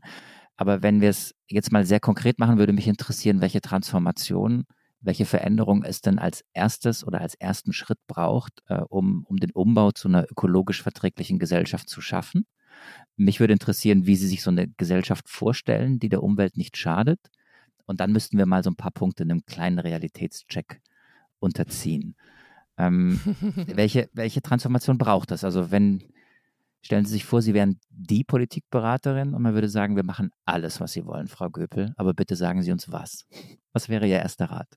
Also ich würde niemals im Detail sagen, wie man es umsetzen kann, sondern genau das sind ja die Ideen auch äh, einer, die haben wir jetzt im Kontext Just Transition viel diskutiert, dass wir die Expertinnen und Experten, die das Insiderwissen haben, wie die Dinge bisher gelaufen sind, in die Entscheidung der genauen Umsetzung involvieren wollen. So, aber ich kann natürlich die größeren Hebel benennen. Also diese CO2-Bepreisung ist das eine, was ja inzwischen auch von allen gefordert wird, ähm, die jetzt ökonomisch und marktwirtschaftlich denken. Wir haben bei Biodiversitätsfragen aber eine ganz andere Herausforderung. Da ist es nämlich eine regional und eher räumlich zu denkende Herausforderung. Wir können kein Indikator oder Preis auf eine einzelne Biene oder irgendwas kleben, ne? sondern das sind einfach Netzwerke des Lebens. Deshalb ist da diese Frage nach Schutzgebieten in einer ausreichenden Größenordnung so virulent. Das heißt, wir müssen einen bestimmten Anteil von Biodiversitätsräumen einfach nicht weiter anfassen. Und da sind mindestens 30 Prozent aber der globalen Fläche eben tatsächlich ja auch gefragt und vorgeschlagen. Dann braucht es eine komplett andere Idee davon, wie wir ähm, die Stoffe im Kreis führen, die wir nutzen. Das heißt, eine wirklich konsequent gedachte Kreislaufwirtschaft fängt ja schon bei der Art an, wie wir Materialien gestalten und was wir aus dem Boden holen und wie wir Produkte so bauen, dass man sie schnell wieder auseinanderbauen kann. Das modulare, Ökodesign-Richtlinien, Produzentenverantwortung sind halt alles so Schlagworte, dass ich aber von Anfang an davon ausgehe, dass ich nicht Wegwerfprodukte produziere, sondern etwas, wo der Müll im Endeffekt oder wenn etwas nicht mehr gebraucht wird, die Ressource einer nächsten Einheit wird. Und damit allein fängt es auch an, ein bisschen regionaler zu werden, weil ich dann die ganze Wertschöpfungskette entlang ja versuchen muss, auf dieser Ebene zu kollaborieren. Aber das sind so, so größere Stellschrauben, wirklich zu sagen, wie gehen wir mit dem Boden auch um? Wie können wir den wieder so aufbauen? Wie machen wir diese Schutzgebiete? Es ist jetzt sehr aus der ökologischen Perspektive erstmal gesprochen. Und ähm, als nächstes sind dann natürlich, finde ich, auch durch Corona sehr virulent geworden, ganz große Fragen auf den Tisch gekommen, welches Bildungssystem wollen wir tatsächlich? Und ich bin nicht dabei, wir überall Whiteboards und Smart äh, Lösungen und Tablets verbreitet haben, dass wir dann ein gutes Bildungssystem haben, sondern brauchst wirklich ein Update, ähm, das, glaube ich, auch inhaltlich sehr stark auf Kompetenzen, auf Fähigkeiten etc. Ähm, geht und dadurch auch Personen befähigt, in diesen Transformationsphasen mehr Gestaltung zu übernehmen. Ähm, das nächste wäre komplette Revolution des Finanzsystems. Also wirklich, es funktioniert so nicht. Es ist nicht im Dienste eines Regenerierens. Es sind ja in vielen Bereichen nicht mal mehr Investments. Wenn ich in etwas investiere, sollte ich ja ein Interesse daran haben, was dieses System, nenne ich es jetzt mal, es kann ein Haushalt sein, es kann ein Geschäftsmodell sein, es kann ein Produkt sein, es kann eine Region sein, dass das auch eine gute Entwicklung ist. Das war ja die ursprüngliche Idee von einer Aktienbeteiligung. Ich gehe durch Hoch und Tief. Ich teile die Risiken und dadurch komme ich auch etwas von den Gewinnen. Was wir jetzt haben, ist ein Extraktionsmodell, wo ich Geld benutze, um möglichst mehr Geld möglichst kurzfristig rauszuholen. Wie dieses System sich danach verhält, Hauptsache ich bin draußen, ist mir egal. Und das kann natürlich keine Idee von einem Kreditsystem sein, was im Dienste einer Realwirtschaft und von, schon gar nicht im Dienste von Mensch und Natur ist. Und ja, vielleicht der letzte Punkt wirklich auch zu sagen, eine Digitalagenda und eine Technologierevolution absolut auf die Problemlösung sowohl im sozialen als auch im ökologischen Bereich zu setzen. Ähm, und zu sagen, wie können uns diese neuen Technologien mit erneuerbaren Energiesystemen, mit wirklicher Erdsystem-Monitoring, mit ganz anderer Informationsdistribution in unterschiedlichste Ecken der Welt, die noch nicht an beispielsweise Größennetzwerken äh, angeschlossen sind, wie kann man das wirklich nutzen, um den ärmsten Menschen auf der Welt erstmal eine Entwicklungsperspektive zu bringen? Und in dem Moment werde ich ganz andere Investitionslogiken haben und ganz andere Kooperationen zwischen Staat und Markt und ähm, Staat und Philanthropie und Staat und Investment. Aber ich muss diese Ziele als erstes setzen und mich dann fragen, wo sind die Interventionspunkte, äh, wo ich am allermeisten es schaffe, einen aktuellen Trend, der uns an dieser Zielerreichung vorbeiträgt, in einen Trend zu transformieren, der uns die Zielerreichung möglich macht. Und jetzt der Realitätscheck, Iliana, oder? Du oder, ich, du oder ich zuerst? Ja, lassen wir erstmal den Lindner sprechen, oder? Manche wollen Klimaschutz machen mit Askese, Verbot, Verzicht, kein Wachstum. Der Lebensstandard des Jahres 1995, so schlecht war der doch auch nicht. Kann man alles wollen. Gibt es auch Unterstützung dafür. Wir werden auf dem Weg möglicherweise auch Moralweltmeister werden. Aber niemand wird uns auf der Welt folgen. Ja, das war also Christian Lindner, FDP-Chef. Und äh, das ist ein viel gehörtes äh, Argument, eine viel gehörte Kritik, wenn immer es um den Kampf gegen den Klimawandel geht. Nämlich der zielt darauf ab, dass äh, eigentlich alle, die das befürworten, eine Ökodiktatur im Hinterkopf haben und dass es nicht ohne Verbote geht. Geht es nicht ohne Verbote? Und wollen Sie wirklich so eine Ökodiktatur? Ich will was ganz anderes. Warum ist das der Realitätscheck? Der Typ hat ja so realitätsfern gerade argumentiert. Warum bieten wir das überhaupt weiter an? Das ist doch Wahnsinn. Also Wer hat schon mal jemals darüber geschrieben, wieso jemand die Finanzmarktdiktatur will oder die Finanzdiktatur will? Das ist das, was wir heute haben. Und kein Mensch nennt das eine Diktatur. Ganz wenige große Konzerne mit ganz knallharten, kurzfristigen Renditeinteressen geben ziemlich vielen Ländern und ziemlich vielen ähm, Geschäftsmodellen vor, was sie überhaupt tun können oder nicht. Wieso ist der Begriff Finanzdiktatur nirgendwo zu finden? Okay, Diktatur ist krass. Also ich spreche jetzt pro domo, Herr Lindner, ne? Also das ist klar, aber Diktatur ist krass. Aber tatsächlich die Frage, geht es ohne Verbote, kann man sich ja stellen, weil wo immer Sie jetzt auch argumentiert haben, geht es immer darum, tatsächlich den Menschen auch so ein bisschen zu begrenzen in seinem unbändigen Konsumwillen und Konsumwahn und so weiter. Das heißt, geht es ohne Verbote? Brauchen wir Verbote? Oh, ich finde, ich find, Sie haben da ein super Stichwort geliefert, Konsumwahn. Wo kommt denn der her? Den haben wir ja nicht von Gott gechannelt. Also wenn wir mal zum Beispiel die Werbeausgaben alle verbieten würden und sagen würden, das sind die Investments, die jetzt von den großen Konzernen in den Umbau ihrer Wertschöpfungskette investiert werden, damit es nachhaltig wird, damit die Produkte langlebig werden, damit die reparierbar sind, damit wieder die Ingenieursstolz, die Handwerkskunst nach vorne kommt, anstatt dass wir Innovationen nennen, was im Grunde genommen schrottigere Angebote sind als das, was schon mal technologisch möglich gewesen ist. Wieso geben wir nach neun Jahren eine Abwrackprämie für ein Auto? Also meins ist 22 Jahre alt und dann sagen Leute, ja, das ist ja bestimmt nicht der neueste Emissionsstand. Ja, aber es steht auch fast nur rum. Und dafür ist nicht ständig ganz viel Energie aufgebraucht worden und ganz viele Ressourcen neu im Kreis gefahren worden, ähm, um neue Autos zu bauen. Also es ist ja wirklich immer die Frage, wo kommt das her, was wir heute als Normalität wahrnehmen? Und ist es dann wirklich ein Verbot oder wollen wir nicht einfach davon reden, dass wir Standards ändern und Anreize ändern? Wieso ist es in Ordnung, in kompletter Ignoranz der ökologischen Konsequenzen und der Freiheitsberaubung von Menschen in anderen Orten dieser Welt weiter zu sagen, ich muss einen Panzer fahren? Was hat das mit Freiheit zu tun?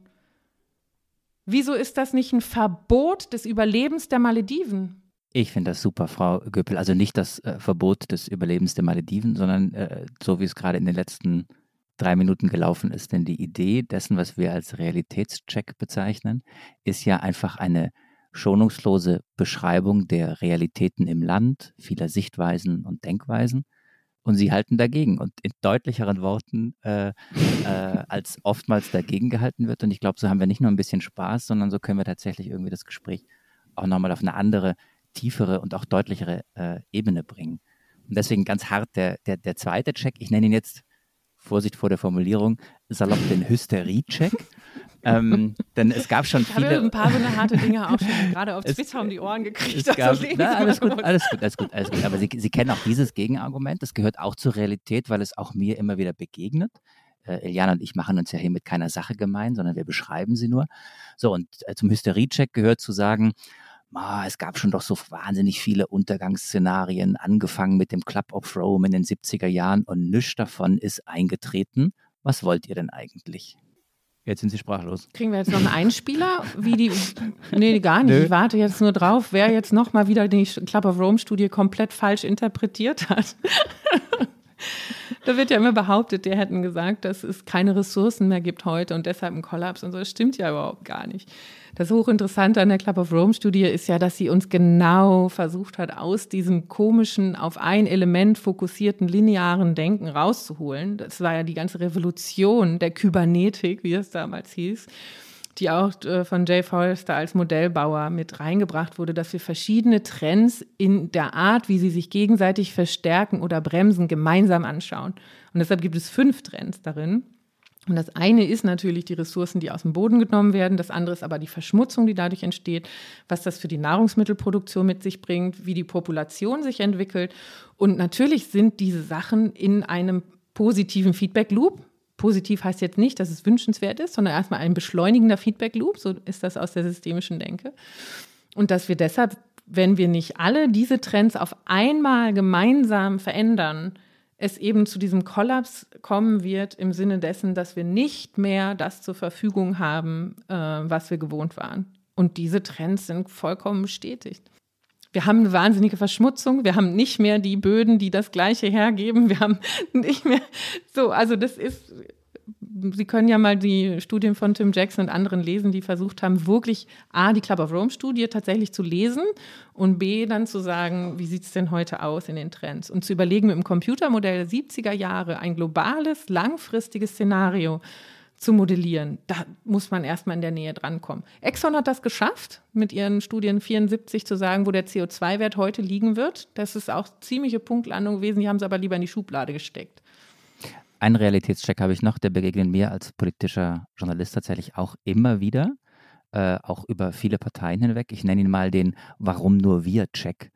Ähm, da wird nämlich gesagt, und das ist einer der wichtigsten oder wichtigeren politischen Kritikpunkte an, an der Klimapolitik, ähm, was bringt es, unsere industrielle Basis äh, kaputt zu machen äh, oder an die industrielle Basis ranzugehen, wenn die anderen Nationen weiter munter die Umwelt verschmutzen? Jetzt sind Sie schon wieder sprachlos. ja. Nee, ich versuche ja so ein bisschen zu überlegen.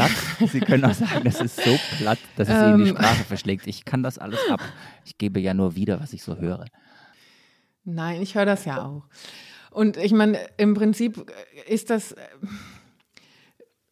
ist es ja auch nicht von der Hand zu weisen, dass so agiert wird ein Stück weit. Es ist halt einfach so tragisch, wenn man sich überlegt, was die Konsequenz ist. Ne? Ich habe das mal mit einem führenden Ökonomen lange diskutiert, der gesagt hat, Frau Göppel, wir brauchen hier überhaupt gar nicht einen nationalen CO2-Preis machen. Das ist das absolut Erste. Wenn das nicht global ist, wird das zu Leakage kommen, wird das uns benachteiligen und so weiter. Und ich bin so lange dran geblieben und gesagt, es kann doch jetzt nicht sein, dass aus der Ökonomie keine Empfehlung kommen kann, wie wir Armageddon abwenden. Ist das wirklich Ihr wissenschaftlicher Anspruch? Dass Sie einfach nur sagen, wenn wir nicht global anfangen, reicht es nicht. Das kann doch nicht wahr sein. Ich meine, es, es geht doch darum zu zeigen, dass es besser geht. Es geht doch darum anzufangen. Es geht doch darum, tatsächlich die Lösungen zu finden, die überhaupt langfristig funktionieren, anstatt zu sagen, ja, sorry, die anderen wollen auch nicht, deshalb fahren wir jetzt kollektiv vor die Wand, lass noch mal ein Bier aufmachen. Also ich, ich ich weiß es nicht. Und ich meine, dann haben wir natürlich in vielen Bereichen auch die Technologieführerschaft genau nur deshalb gehabt. Und dann kommt das Argument, na ja, aber die Wertschöpfung bei den Erneuerbaren ist ja aus Deutschland dann trotzdem abgewandert. Ja, weil wir es politisch dann vergeicht haben, die Energiewende tatsächlich weiter prioritär zu verhandeln. Das sind politische Entscheidungen gewesen und nicht irgendetwas, äh, was nicht technologisch möglich gewesen wäre. Und auch da hat Deutschland durch diese erneuerbare Energienförderung einen unglaublichen Entwicklungsschub auch gerade im globalen Süden möglich gemacht. Und wenn ich anfange, das auch monetär mit rein zu fakturieren, ist das doch fantastisch, dass ein reiches Land dem Fortschritt auf diesem Globus so zuträglich gewesen ist. Also wieder, worum geht es eigentlich, wenn wir sagen, Menschen wollen innovativ sein, wollen wirtschaften? Was ist das Ziel?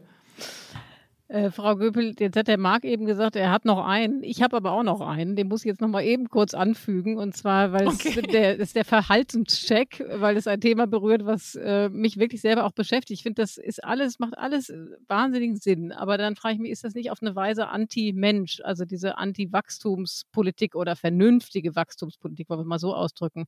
Weil am Ende geht es uns doch eigentlich immer darum, möglichst viel zu konsumieren und immer mehr zu haben. Also ich frage mich wirklich, wie das halt äh, quasi verhandelbar ist, ja, wie man da das Ruder entsprechend rumreißen kann. Empfinden Sie Ihr Leben wirklich so, wie Sie sich gerade selber beschrieben haben? Naja, also ich würde mal sagen, dass man ein Fortkommen, in welcher Sie kriegen Form den Hals nicht voll? Nie? Das, das, möchte ich jetzt nicht unterstreichen. Das möchte ich jetzt nicht unterstreichen.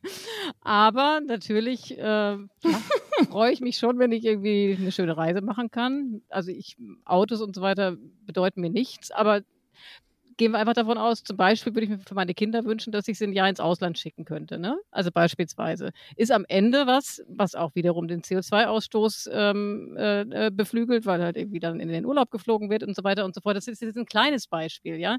Was aber deutlich macht, und ich würde mich durchaus für, für jemanden halten, der eben der Nachhaltigkeit sich verpflichtet fühlt. Aber ich muss, wenn ich ehrlich bin, muss ich sagen, doch, auch ich möchte auf einem bestimmten Level irgendwo immer ein bisschen mehr. Ja, das glaube ich schon. Und ich weiß nicht, ob man das so aushebeln kann. Was ist denn mehr für Sie? Habe ich ja gerade schon gesagt. Also das kann alles Mögliche sein. Aber ich würde, glaube ich, lügen, wenn ich sagen würde, es geht völlig ohne Konsum. Ah, das ist ja eine hochinteressante Begriffe. Also Konsum, Konsumare, hat ja viel mit etwas genießen zu tun, etwas ähm, tatsächlich konsumieren. Ich nehme es auch wahr. Ne? Viel von dem, was wir shoppen, konsumieren wir ja nie. Das fliegt irgendwo hin und dann liegt es da und staubt voll. Ähm, und konsumieren in einer Form, wo wir uns dem wirklich widmen, wo wir Zeit reingeben, wo wir die volle Aufmerksamkeit reingeben, das sind meistens die Konsumerlebnisse, die uns längerfristiger auch glücklicher machen.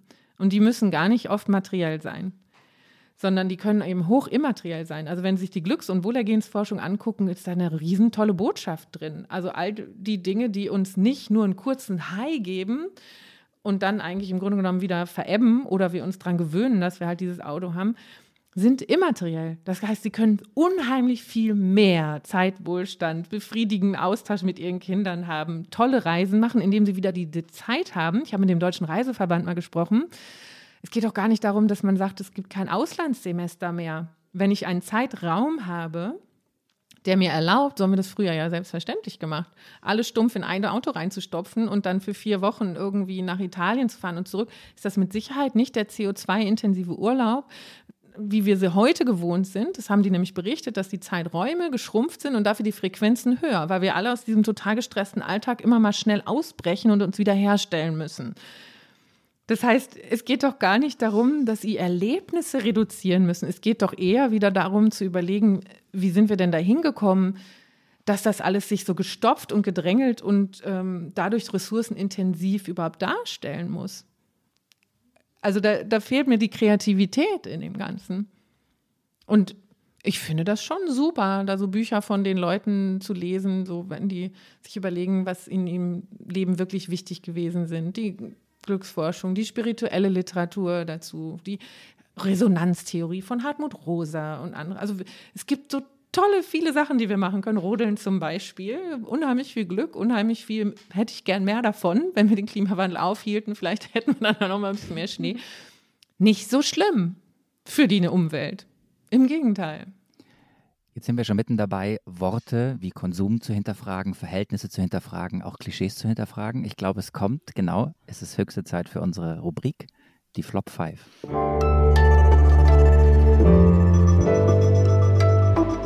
Die Flop 5. Ja, Frau Göbel, in unserem Politikteil fragen wir unseren Gast immer nach den fünf Phrasen, die er oder sie nicht mehr hören kann mit Blick auf das Gesprächsthema, was wir beackern. Insofern würde ich Sie gerne fragen, was ist Ihr erster Flop? Äh, ja, ein paar hatten wir ja schon in den Einspielern eben. Ne? Ähm, ich versuche jetzt mal ganz neue zu denken. Ah, gut, wenn ich aus dem Fenster schaue, warte ich nur drauf, dass jemand sagt, ja, hier total kalter Winter, also kann es mit dem Klimawandel ja gar nicht so stimmen also wo Wetter und Klima wieder fröhlich durcheinander geworfen werden. Das stimmt, das habe ich auch schon gehört, muss ich gestehen. Dann kommen wir zu Ihrem zweiten Flop. Ja.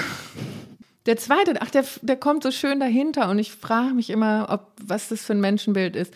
Es muss bequem sein, damit die Leute bereit sind, Veränderungen mitzugehen. Ich finde es so tragisch, wie wir uns selbst in dem Moment wahrnehmen. Ist Bequemlichkeit wirklich das Lebensideal? Was ist Ihr dritter Flop?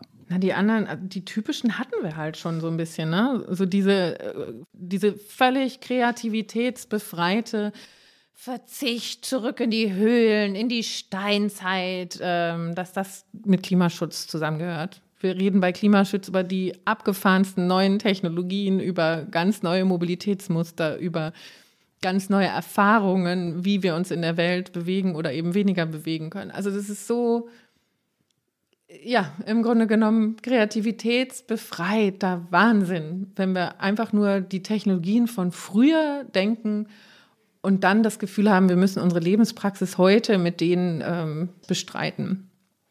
Also eigentlich der Blick zurück in die Steinzeit, um daraus die Zukunft abzuleiten. Das ist ganz schräg. Wir hatten den Gedanken schon, Sie haben ihn trotzdem noch mal ganz anders ausgedrückt. Äh, gedrückt. Ähm, Frau Göbel, was ist denn Ihr vierter Flop? Ähm, ja, ich finde schon, dieses, solange China und die USA nichts machen oder der Nachbar nichts macht, muss ich ja auch nichts machen. Da müssen Sie jetzt eigentlich seufzen. Eigentlich müsste ich mal wieder seufzen, ne? Und der Marc rechnet eigentlich. Da will er von ab, ablenken. Nein, wir sind nicht ganz sicher, ob wir vier oder fünf Flops schon hatten, aber ich bin mir relativ sicher, Marc, es ist der fünfte Flop. Ja, gut, dann der letzte. Mhm, Fünf Flop, Flop, five. Der letzte. Raus damit. Bitte. Ja, naja, der Markt wird es schon regeln. Ich glaube, das kann ich auch nicht mehr ertragen.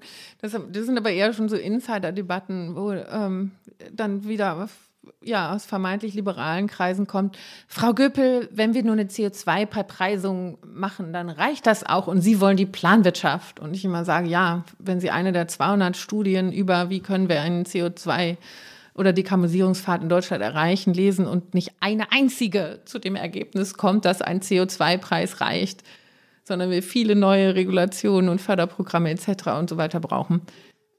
Ich, ja, diese Marktdoktrin, lassen Sie den Markt machen, der wird es schon richten. Also es ist, ich weiß nicht, ob das jetzt bei den Klimaflops so richtig eingesortiert ist, aber das ist insgesamt so dieses, Sie wollen die Planwirtschaft ähm, sobald man irgendwie davon spricht, dass man die Rahmenbedingungen, unter denen Märkte funktionieren, vielleicht mal anpassen sollte. Ähm, das ist schon auch ziemlich hart, das immer wieder zu hören. Naja, das ist natürlich, wenn man mit einer neuen Idee kommt und wenn man die Menschen auch zwingt, nachzudenken, dann ist es vielleicht auch nur allzu menschlich, dass die ersten Reaktionen irgendwie platt oder klischeehaft oder alte Verhaltensmuster sind. Also das Nachdenken ist ja so ein Prozess, muss erst anfangen. Und darüber wollen wir ganz kurz äh, gegen Ende unseres Gesprächs jetzt auch noch sprechen, über dieses neue Denken und warum das so, so verdammt schwer ist. Wie geht das eigentlich, neu zu denken? So wie Sie im Buch auch geschrieben haben, die Welt neu denken. Ähm, Wenn es nämlich einfach wäre, dann würden wir es doch schon längst tun. Also wie, wie, wie geht das? Ach, im Prinzip hat es ja eigentlich immer nur das Moment in sich, zu, einen Schritt zurückzutreten. Ne? Und einfach die Frage mal zu stellen, warum ist es so, wie es ist? Gibt es ja ein total schönes Lied von den Helden. Ne? Ist das so? Ich meine, muss das so? Ich wollte ja nur mal fragen. Und eigentlich ist das doch ähm, auch so ein, so ein, total lebendiges und innovatives Momentum. Also ich, ich, schaue mir etwas an, ich trete davor zurück und frage, wo kommt das eigentlich her? Ich gehe, ich gehe in die Vergangenheit. Und dann frage ich mich, ist das eigentlich gut für die Zukunft? Dann gehe ich in das Wünschenswerte. Und dann komme ich ja zu irgendeiner Konklusio. Und wenn ich merke dann, dass mit dem Wünschenswerten ist vielleicht nicht so richtig gegeben, dann lohnt es sich zu fragen, warum behalten wir das denn bei? Und dieses Warum ist die ganz, ganz interessante Innovationsfrage, wie wir dann nämlich, und obacht, jetzt kommt der Begriff, zu radikalen Fragen kommen. Radix, die Wurzel, an die Wurzel des Problems gehen, anstatt nur immer so ein bisschen Symptombekämpfung zu machen. Indem ich immer wieder frage, warum ist es so, warum ist es so und warum ist es so, bis ich so ein bisschen an tatsächlich den Ursprung komme der dazu geführt hat, dass bestimmte Institutionen und Regeln und Gedanken und äh, Selbstverständlichkeiten sich ebenso aufgebaut haben. Und damit ist hochinteressant. Das nennen wir die Hebelpunkte in der systemischen Denke, ähm, weil dort, wenn ich eine kleine Veränderung mache, unheimlich viel durchs ganze System kaskadieren wird. Und häufig, und das ist das Schöne, ist das Mindset, also ne, die Art, wie wir denken, wie wir auf die Welt gucken und deshalb auch ableiten, was eine sinnvolle Antwort ist, eine kluge Lösung ist, ja der Ursprung gewesen dessen, was wir dann gebaut haben. Welche technologischen Lösungen wir uns überlegt haben, welche Alltagspraxen wir uns überlegt haben, welche Institutionen und Organisationen wir uns ausgedacht haben. Und wenn dann sich aber die Welt sehr verändert hat, ist es eben häufig so, dass die Lösungen zu einem ursprünglichen Problem oder wünschenswerten Ziel heute nicht mehr funktionieren. Und deshalb ist diese Innovationsagenda so wichtig, bis in den Kopf zu holen und bis in dieses Warum zu holen. Warum ist es so? Und wer, wer entscheidet darüber, was jetzt neues Denken ist und was altes Denken ist? Wer fällt das Urteil? Hm. Ach, im Prinzip sind das ja gesellschaftliche Prozesse. Ne? Also man kann natürlich, wir unterscheiden in, in der ähm, theoretischen Betrachtungsweise so hegemoniale Phasen, heißt das. Hm?